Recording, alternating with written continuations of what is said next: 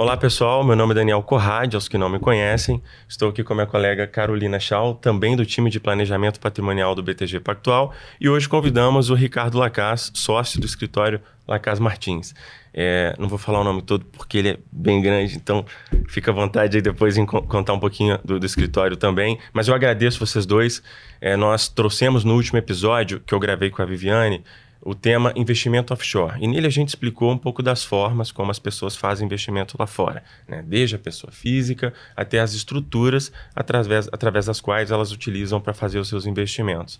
E recentemente, né, hoje a gente está falando em, em, em, em, julho de 2023, e, e, e a gente teve uma medida provisória que pode alterar né, as formas de investimento lá fora e trouxe uma série de modificações. Então a gente trouxe esse tema para falar um pouco para vocês e nada melhor do que um grande colega nosso que fala bastante do tema. Então acredito que vai ser bem enriquecedor. E, e Carol, vamos lá, né? Vamos falar um pouquinho o que, que é essa medida provisória, o que, que ela trouxe, enfim. Vamos lá. Obrigada, Ricardo, por fazer parte aqui desse bate-papo. Obrigada, Obrigado Dani. Pelo convite. É, bom, eu começo, é, Ricardo, acho que vale a gente explicar um pouquinho para o nosso ouvinte, de forma muito rápida e didática, o que, que é a medida provisória. E principalmente se ela já produz efeitos imediatos e se o investidor, né, a pessoa que já tem investimento offshore, precisa fazer alguma coisa agora. Obrigado pelo convite. Bom, acho que essa foi uma grande preocupação de logo que saiu a medida provisória. Uh, quando ela foi editada, a primeira pergunta que a gente recebeu uh, com bastante frequência é: preciso fazer alguma coisa? Uh, já que, inclusive, a gente vai falar um pouco disso, existe uma possibilidade de reavaliação do passado. Isso é, é algo que a medida provisória trouxe, bastante interessante, acho que é uma oportunidade que deve ser analisado, mas não, não precisa ser feito nada agora. Por enquanto, está pacificado, a gente tem que aguardar a aprovação dessa medida provisória em lei, a gente tem 60 dias mais 60 dias, mais o prazo de recesso, então por volta ali de setembro, a gente deve ter a definição se essa medida provisória vai ou não vai ser aprovada ou convertida em lei. A gente já tem uma série de emendas, por volta de cento e poucas emendas, então a gente precisa ver como vai sair o texto final. Uh, aqui é um pouco aguardar, mas há uma probabilidade uh, dessa medida provisória maior de ser aprovada na nossa visão, pelo que a gente tem visto. Legal.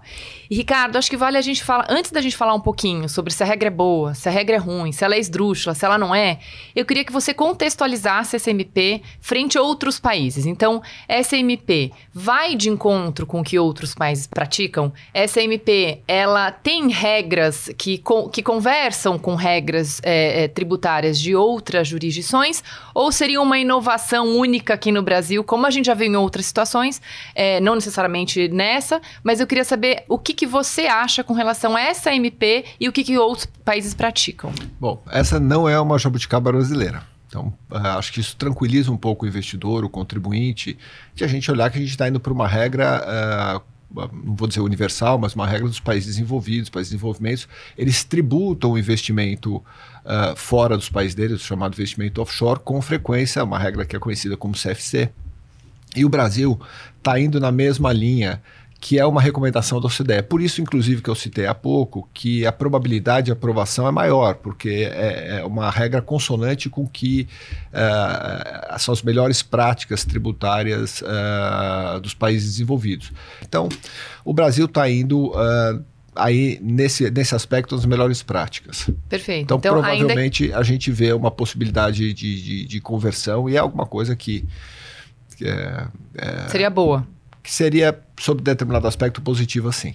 Perfeito. Então, acho que acho que depois vai falar um pouquinho. Essa regra poderia ser melhorada, né? Acho que a 1171 tem aí algumas lacunas que a gente vai falar um pouquinho, mas no todo ela vai de encontro com, vamos dizer, o padrão é, mundial de tributação dos investimentos offshore. Perfeito. É, acho que até colocando um pouco né, das novidades trazidas pelo MP, e eu reforço que assistam ao nosso último episódio do Desafios da Família Moderna, porque a gente explica as formas de investir. E, e, uma delas, a gente sabe que é a pessoa física, que é aquela que não é a mais eficiente, mas que muita gente faz, e outra né, é a tal da Private Investment Company, offshore, que não é ilegal, né, mais uma vez, é, é uma estrutura muito utilizada e hoje o Brasil não penaliza quem tem essas estruturas em paraíso fiscal. Pois bem, quando a gente olha a parte de investimento, e eles falam muito na justiça fiscal com relação à tributação. Né? E, e, eles trouxeram uma nova alíquota nessa medida provisória. Queria que você comentasse um pouquinho, Lacas, o que, que vocês enxergam na qualidade de escritório dessa justiça fiscal, se é algo que está em, em, em, indo ao encontro de né, o, que, o que a gente vinha esperando nos últimos anos em termos de alíquota, a gente sabe que no final a alíquota importa bastante, né? Porque é o que vai pegar no bolso dos nossos clientes. Mas é, hoje a gente tem uma tributação de ativo financeiro que não é tão bem definida né, lá fora, fica nessa dúvida se é 27,5%, se é 15%, e, e, e é quando fala, por exemplo, em distribuição de dividendos. Então, eu queria que você comentasse um pouco dessa unificação em, em, em nos 22,5%, né, progressiva que eles trouxeram na, na MP. Não, talvez esse seja um grande aspecto, talvez o principal aspecto da MP. Ela pacificou uma discussão uh, grande que se tinha. O Brasil é o campeão mundial do contencioso tributário, né? A gente briga, uh, vai à justiça para qualquer tipo de discussão. E não é bom. Isso não, não é positivo uh, se a gente olhar como país. Para o contribuinte traz insegurança. Insegurança jurídica é algo sempre uh, muito negativo. E, a, e essa MP ela vai um pouco no sentido contrário, de trazer um pouco mais de segurança jurídica. Claro, como a Carolina mencionou, há dúvidas, há questões que poderiam ser melhoradas. Mas nesse aspecto da alíquota, ela trouxe uma segurança. Antes a gente tinha uma alíquota de 27,5%, que era a alíquota aplicáveis aos rendimentos em gerais da pessoa física. Então, por exemplo, alguém que distribuía uh, uma offshore, uma PIC, que distribuía dividendos, e era tributado a 27,5%, que é uma alíquota uh, bastante elevada. Então, as pessoas tinham essa tendência de não distribuir o dividendo, era um impeditivo é, tributário de você distribuir dividendos. Se você tinha o cupom, aquele juros que é pago de um, de um, de um papel de investimento de renda fixa aí numa conta pessoa física, você aplicava num determinado papel que pagava rendimentos periódicos. Esse cupom, existia uma grande discussão se era tributado a 27,5 ou 22,5. Era uma discussão. Muita gente defendia 22,5, uh, eh, muita gente defendia 15, ali aquela alíquota regressiva interna que nós temos aqui no Brasil, de, de, de 22,5 a 15, dependendo do prazo de aplicação. E a medida provisória ela veio para pacificar. Isso é um aspecto importante. A alíquota de 27,5% não existe mais. Ela fica com uma alíquota de 22,5%, o que é positivo. Então, houve uma redução de alíquota para determinadas. É, acho que diminui, talvez, até.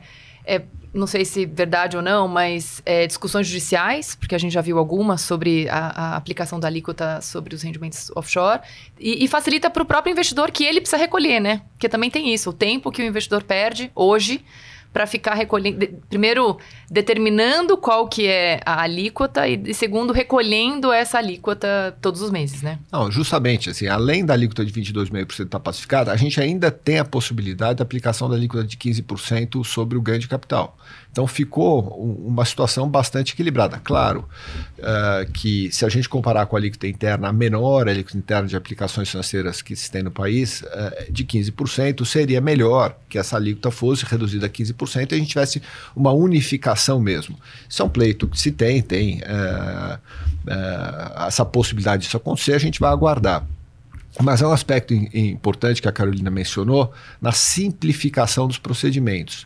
Hoje, um contribuinte pessoa física, uh, ainda na ausência uh, da, da provisória, né, no, você tem que recolher impostos em bases mensais. Então, você tem que fazer o famoso carnê-leão. Antigo, carnê-leão. Então, todo mês subsequente àquele, à, àquele mês que houve um rendimento, se você vendeu uma ação e apurou um ganho, se você teve um dividendo, se você recebeu um, um juros de um papel, você tem que recolher uh, imposto no mês subsequente. Agora virou anual. Então, mesmo para a pessoa física que tem uma conta no exterior, é uma vez por ano. Do mesmo jeito que será na pessoa jurídica, caso a medida provisória venha a ser convertida em lei. Também ficou em bases anuais, o que simplifica bastante a vida do contribuinte nesse aspecto. Até mesmo para evitar né, erros no preenchimento da declaração de imposto de renda. A gente sabe que às vezes não é nem uma questão intencional, né? Ah, eu quero é, deixar de pagar imposto, né? Pode acontecer, mas a gente sabe que não é a maioria. E, e com essa simplificação, entendo que também é, pacifique aí e acabe com alguns erros e evita esse cálculo mês a mês que a Receita Federal gosta de receber à vista, que é o tal do regime de caixa, né? Ricardo, vamos passar então um pouquinho, falar um pouquinho do que muda para quem tem uma PIC ou uma pessoa jurídica no exterior. Hoje, é, a gente sabe que o investidor pode diferir por tempo indeterminado, então posso ficar 1, 2, 5, 10, 15 anos com os meus lucros é, contidos na minha empresa, desde que eu não distribua, não reduza o capital nem nada eu não preciso pagar imposto de renda no Brasil. É, Fala um pouquinho dessa mudança e principalmente, eu até anotei o termo, né? A MP diz lucros apurados no período. O conceito do lucro apurado no período que eu acho que gerou muita dúvida, principalmente lucro é, oriundo, vamos dizer assim, de ativos líquidos e ilíquidos, e como que eu calculo isso? Bom, uh, acho que tem, tem um ponto que a gente tem que destacar de plano. É, a, a medida provisória ela não tributa a variação cambial por por regime de, é, de competência. É, essa tributação será por regime de caixa. Deixa eu tentar explicar isso, porque são dois termos um pouco mais técnicos. Então, você só vai tributar a variação cambial, a diferença positiva entre o, o, o dólar e o real, quando você efetivamente realizar aquela aplicação, quando você trouxer o dinheiro ou se utilizar daqueles recursos exteriores. Então, a variação cambial continua sendo diferida. Isso é muito importante porque poderia ser ter sido tributado, a, a norma poderia querer tributar a variação cambial. Então isso não foi. O que se tributará mais uma vez, é somente o ganho em moeda forte. O ganho é real. O lucro oferido no exterior. Então a pessoa tem um milhão uh, de dólares e uh, numa PIC, daqui a pouco a gente vai falar da apuração desse resultado, mas ela apurou um resultado de um milhão e cem mil dólares. Então ela vai converter esses 100 mil dólares pela taxa do dólar de 31 de dezembro no primeiro ano vai ser 2024, então é só para 2024. Então, 31 de dezembro de 2024, vamos falar que o dólar esteja 6, 600 mil reais. 600 mil reais, alíquota de 22,5% e se vai pagar uh, em uma parcela única. Então, aquela variação cambial do, do, do valor do principal do milhão de dólares para 1 milhão e 100 mil dólares, você não vai tributar, você vai tributar o ganho de 100 mil dólares, aquele sim convertido em reais. Então a variação cambial ela continua sendo diferida. A grande discussão, e aí realmente merece uh, uma crítica à medida provisória, ela não deixou clara a forma de apuração uh, dos resultados. Então, a gente sabe que no exterior, o exterior é, é, ele tem muito mais acesso no, no, que a gente chama de asset allocation, de aonde você vai colocar os ativos, ativos ilíquidos né, os, os, venture capitals, os private equities, uh, os, né, as empresas de seed money, quer dizer, as empresas de investimentos iniciais uh, que você não tem a liquidez desses investimentos. E você tem alguns ativos mais líquidos, é, mas até os prazos de cotização dos fundos são diferentes. Aqui a gente tem cota diária, às vezes lá a gente tem cota semestral, às vezes cota anual. É, é, é um outro, literalmente, é um outro mundo. Uh, o que uh, deveria ser um pouco mais claro é que se esses investimentos ilíquidos vão ser base para tributação dos lucros. O nosso entendimento é que não. Uh, se aqui no Brasil você não tem Posso que... perguntar? No seu entendimento aqui não, é, mas a regra deixa clara ou não? Isso vem em regulamentação posterior? Então, uh, existiu na verdade uma pergunta e resposta que falou que deveria ser aplicado a regra similar à regra brasileira, o que a gente chama de Brazilian Gap, né? que é o Brasil, os, os princípios gerais de contabilidade aplicados nas normas brasileiras. Então, hoje, uh, você não tributa investimentos uh, e líquido. Se você tem ações na sua pessoa jurídica, você uh, não vai tributar. Você só vai tributar no momento que você realizar aquela, aquela alienação das ações ou se você tem um investimento. Ou seja, pessoas jurídicas brasileiras, quando têm investimentos parecidos, vamos dizer assim, similares, similares não tributam a variação é, é, desse investimento anual. Então, ficou aqui uma zona cinzenta, tá né? um pouco dos 50 tons de cinza, para a gente. uh, para a gente poder uh, discutir um pouco. Mas o princípio e a razoabilidade, e mesmo pela aplicação similar, equiparada da legislação uh, interna brasileira, é que você a priori não tributaria os ativos e líquidos e teria que marcar uh, na curva, que é o que a gente fala, é, é você marcar na curva os ativos líquidos. Não é marcar mercado, mas sim marcar na curva. Porque você, se você está indo para o vencimento, você vai uh, reconhecer aquele papel que você comprou à medida do recebimento daqueles, daqueles bonds e à medida do accrual, né, do, do, do, da antecipação daqueles juros no papel. Então, investimentos líquidos, você reconheceria o resultado e geraria um lucro a tributar investimentos, rende, desculpe, investimentos ilíquidos só no momento da efetiva liquidação do ganho, da venda daqueles investimentos, você tributaria. Então vai ter essa distinção que vai ser feito no âmbito da contabilidade da pessoa jurídica. Então há aqui uma atenção maior e uma necessidade muito maior de você olhar a contabilidade da pessoa jurídica como se olha a contabilidade de uma pessoa jurídica estrangeira, como você olha a contabilidade de uma pessoa jurídica nacional. Bom, Carol, acho que vale a gente falar um pouquinho da atualização dos bens, porque para quem vai decidir né, se, se antecipar, é, principalmente para aqueles que carregam um lucro muito grande, é, histórico, essa atualização é uma coisa boa, mas ela veio até diferente em termos de alíquota com o que a gente recebeu em 2021 com a própria, o próprio projeto da reforma tributária, né? E aí, Lacaz, falando um pouquinho sobre o que o Dani comentou, a MP abriu a possibilidade dos investidores que têm alguns bens lá fora atualizar o valor desses bens pagando uma alíquota de 10%. E aí eu queria escutar um pouquinho a sua opinião sobre o seguinte: quando vai fazer sentido atualizar, quando não vai fazer sentido atualizar. E se, na sua opinião, 10% é uma alíquota que vai atrair muito cliente para atualizar ou não? Bom, uh, primeiro a gente tem que também fazer um outro elogio aqui à medida provisória. Ela respeitou o passado. A gente sabe que existe uma frase muito dita que no Brasil nem o passado é certo. Uh, nesse aspecto, uh, nesse momento, a MP re, respeitou o passado mantendo a possibilidade de você não tributar esse resultado somente quando você efetivamente monetizar, ou quando você trouxer para o Brasil ou utilizar os recursos lá fora. Então, se você tem um lucro anterior a 31 de dezembro de 24, quer dizer, a partir de 1 de janeiro de 24, ou seja, até 31 de dezembro de 23, é, todo esse resultado continua sendo diferido. Ponto. A MP trouxe uma possibilidade, é uma faculdade, é uma opção de você antecipar o pagamento desse, desse tributo. Qual seria a alíquota do passado, a, atinente ao passado? 27,5%, porque é a alíquota antiga. Lembra aquela alíquota de 27,5% que falamos? Então, a alíquota antiga. Ela trouxe uma possibilidade de um desconto. De 27,5% cai para 10%. Aparentemente é muito bom. Mas quem vai se utilizar desse benefício? Quem tiver uma intenção de utilizar os recursos no curto ou médio prazo. Então, vamos imaginar que eu sou um investidor e eu gostaria de pegar aqueles recursos do exterior e comprar um imóvel no Brasil. Ou que eu gostaria de pegar aqueles recursos do exterior e comprar ou usar no cartão de crédito no exterior, ou fazer uma, uma grande viagem, pagar hotéis, ou mesmo até transferir isso para uma outra empresa e, e, comprar um bem. Eu vou utilizar esse recurso de alguma forma no Brasil e no exterior. Então, eventualmente, em vez de pagar 27,5% no curto prazo, eu vou pagar 10%. A conta é, é bastante evidente. Médio prazo, a conta ainda para de pé. 27,5% contra 10% é uma diferença grande.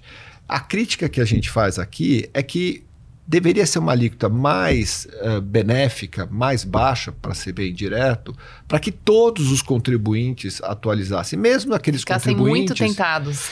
Mesmo aqueles contribuintes que têm, e que é uma grande parte, acho que aqui faltou um pouco de sensibilidade, quem tem recurso exterior é um recurso de, é um recurso de longo ou longuíssimo Não costuma prazo. usar todo dia, todo mês. É, eu escuto dos, meus, dos nossos clientes, Lacas, esse recurso é para minha família, não é para mim.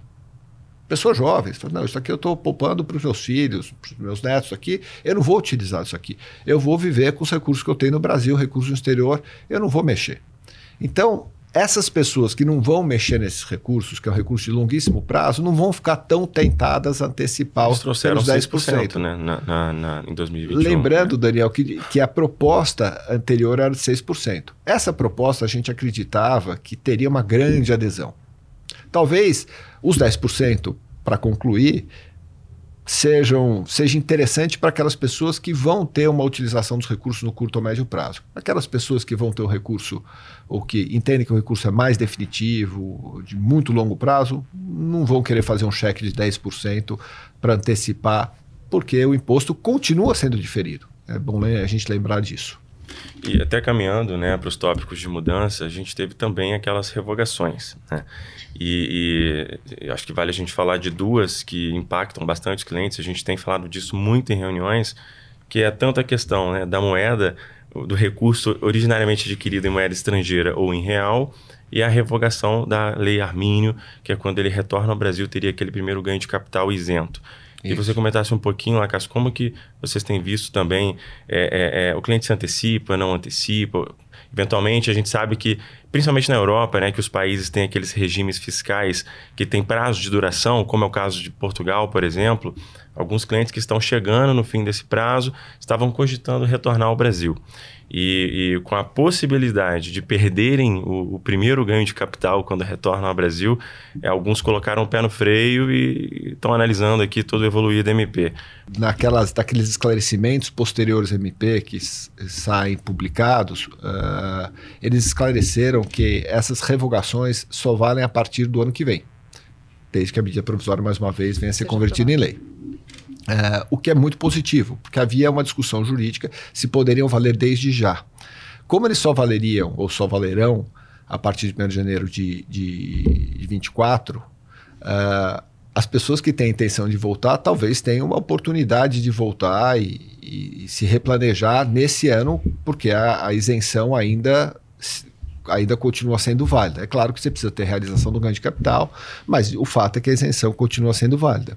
Depois, se alguém for voltar a partir de 1 de janeiro de 24, você vai ter que dar, lidar com um ambiente onde não existe mais essa isenção e vai ser um pouco equiparado à pessoa uh, física residente no Brasil. Então, uh, é perda de um benefício. Uh, não é que você está tendo uma situação sendo penalizado. Sendo né? penalizado. Então é importante um ponto, a gente lembrar disso. Isso é importante, então, para o cliente que está, por exemplo, a gente falou de Portugal, a gente pega o caso de Portugal. 10 anos de regime, ele está no nono. Esse cara pisa no acelerador. Porque ele já tem intenção de voltar ao Brasil, já está no último aninho ali. Mas o cara que está no sétimo, no oitavo ano, que ainda tem o tempo, ele, lógico que a gente sempre recomenda que você consulte seu advogado e o Lacasa, ele é especialista nisso. Né? Também não volta, porque depois que volta, adquire a residência fiscal, o MP não passa, ele também putz, perdi dois anos de regime favorável. É. Então, é, essa conversa eu, inclusive, tive ela algumas vezes na semana passada e, e, é importante porque sempre surge aqui, então achei legal trazer. E, e Carol, acho que vale a gente falar só da tramitação do, do projeto para situar o pessoal onde que tá, para onde eu vai. Eu quero saber a opinião do Lacaz sobre a aprovação ou não. Já deu a uma pergunta difícil. É, é, já é... deu uma dica ali de que ele acha que vai ser aprovado, mas assim, qual a sua sensibilidade até em relação a timing, dado que é, a gente tem né, a reforma, outras reformas é, que o próprio time do API está tocando, então eu queria saber a sua sensibilidade em relação a timing antes da gente falar um pouquinho. vou pegar o papel e caneta aqui para ticar. Vamos é. ver o que, que, a gente Não, fazer nossa parcial. A, a, gente viu que uma primeira medida uh, tributária, que foi a, aquela questão do voto de qualidade, daquele tribunal federal, do, tribunal administrativo, o famoso CARF, uh, foi, era uma, foi, de, uh, foi proposta como medida provisória, houve uma negociação entre o governo e o Congresso, que essa medida provisória foi convertida no projeto de lei porque não haveria uma urgência e, e, era uma matéria que deveria ser mais debatida. Isso pode acontecer. Você pode ter essa medida provisória ser, na verdade, quase como um, um, um embrião de um projeto de lei, e isso ser convertido uh, num projeto de lei que vai ser discutido com um time uh, mais longo, e, e, aí a gente pode esperar. Uh, acho que vai ser difícil que ela venha a ter uma. Um, um, uma efetivação no ano que vem. Mas não é o cenário base que a gente trabalha. O cenário base que a gente trabalha é, de fato, a conversão da MP em lei e não de um projeto de lei, ela seja eh, convertida de fato em setembro, uh, já valendo a, a partir. Mas aí em setembro já vai valer a regra dos 10%. Então em setembro a gente já vai ter que ter trabalho, os contribuintes que querem se utilizar daquela reavaliação já vão ter que fazer um pouco de conta, já vão ter que começar a se movimentar para usar em 2023, ou, né? ainda em 2023 para usar o não benefício. Então é importante todo mundo ficar atento à conversão dessa medida provisória. Perfeito. E aí, Dani, acho que a gente caminha para o final. É, acho que só vale falar um pouquinho, Lacaz, é, qual tem sido a sua sugestão para os clientes que hoje têm uma PIC, por exemplo? Que eu acho que a estrutura para quem se interessa pelo assunto MP, geralmente são pessoas que têm investidores que têm uma estrutura offshore. Você tem sugerido ativamente mudar, ativamente fazer alguma coisa, é, desmanchar a estrutura, ou fica como tá, que a MP é inevitável e a PIC vai continuar fazendo sentido para a maioria dos casos? Até complementando, o, o cliente também pergunta: ah, eu estou em paraíso fiscal, devo mudar para um Canadá, para Luxemburgo? Funciona mudar para um Canadá? A MP vai pegar só paraíso, não vai pegar regime fiscal privilegiado? Qual que é a sua visão? Essa pergunta chove na senhora. Então, uh, começando por você, Daniel, não, a gente entende que a MP ela tem um critério de amplitude que pega qualquer o que a gente chama de investimento passivo, uhum. uh, independentemente da jurisdição. Então, uh, a gente não vê nenhum nenhum planejamento ou nenhuma outra jurisdição que poderia continuar no regime anterior e, e ter renda passiva. E ter renda passiva e não sendo, portanto, aplicável a medida provisória.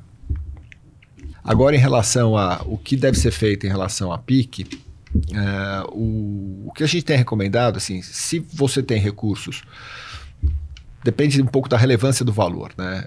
É, se você tem recursos de 500 mil dólares, 600, 1 milhão de de dólares até um limite de um milhão, um milhão e pouco, talvez valha a pena você repensar um pouco a estrutura da PIC. É uma estrutura um pouco cara, ela não é barata, custa aí uns 2, 3 mil dólares, mais balanço, talvez você vai chegar aí uns 5 mil dólares anos de custo, uh, eh, para uma conta Obviamente você tem que ver a relevância dessa conta no seu patrimônio, mas nominalmente talvez você consiga se organizar melhor como pessoa física. O, o, mercado financeiro já está fazendo master funds, que você coloca os recursos ali e você tem uma gestão do teu caixa mais eficiente e eventualmente tem um custo mais barato. Ou você vai simplificar a tua aplicação no exterior, colocando poucas linhas.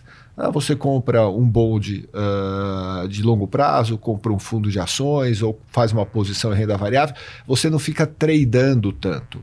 E aí vale a pena você ir para a física e valores uh, nesse nível que a gente mencionou. Quem tem uh, montantes maiores, a PIC continua sendo bastante interessante. Também tem um aspecto de planejamento sucessório. Perfeito. Mas, além disso, a PIC continua sendo bastante interessante. O que a gente recomenda é olhar aquela história dos investimentos líquidos e ilíquidos. Isso é importante você já começar a pensar um pouco nisso para que é, já fazendo um forecast, já fazendo uma previsão de como vai ser o resultado é, em 2024. É. Bom, pessoal, caminhando aqui para o fim, é, acho que ficou bem claro que ninguém deve fazer nada às pressas, mas sim tem que acompanhar né, a evolução do processo da medida provisória eventualmente convertida em lei. É, aqui no BTG a gente tem estruturas né, alternativas que até o Lacaz mencionou essa questão de fundos. Né? Hoje a gente tem alternativa em Luxemburgo, a gente tem alternativa nos Estados Unidos. Então o BTG também pode te ajudar com essa questão caso passe MP, mas se também não passar é uma ótima oportunidade de diversificação de investimento. Assistam também o podcast Offshore que eles falam exatamente dessas estruturas financeiras. E acho que a gente falou muito conceito aqui também de PIC, de tributação. Mais uma vez, a gente passou ponto a ponto sobre esses conceitos no último episódio. Convido você mais uma vez a assistir. E agradeço a presença dos dois, acho que foi muito rico. A gente conseguiu Obrigado. abordar quase todos os temas aqui da medida provisória, então a gente ia ficar aqui por mais duas horas. E agradeço a presença de vocês por ter nos assistido.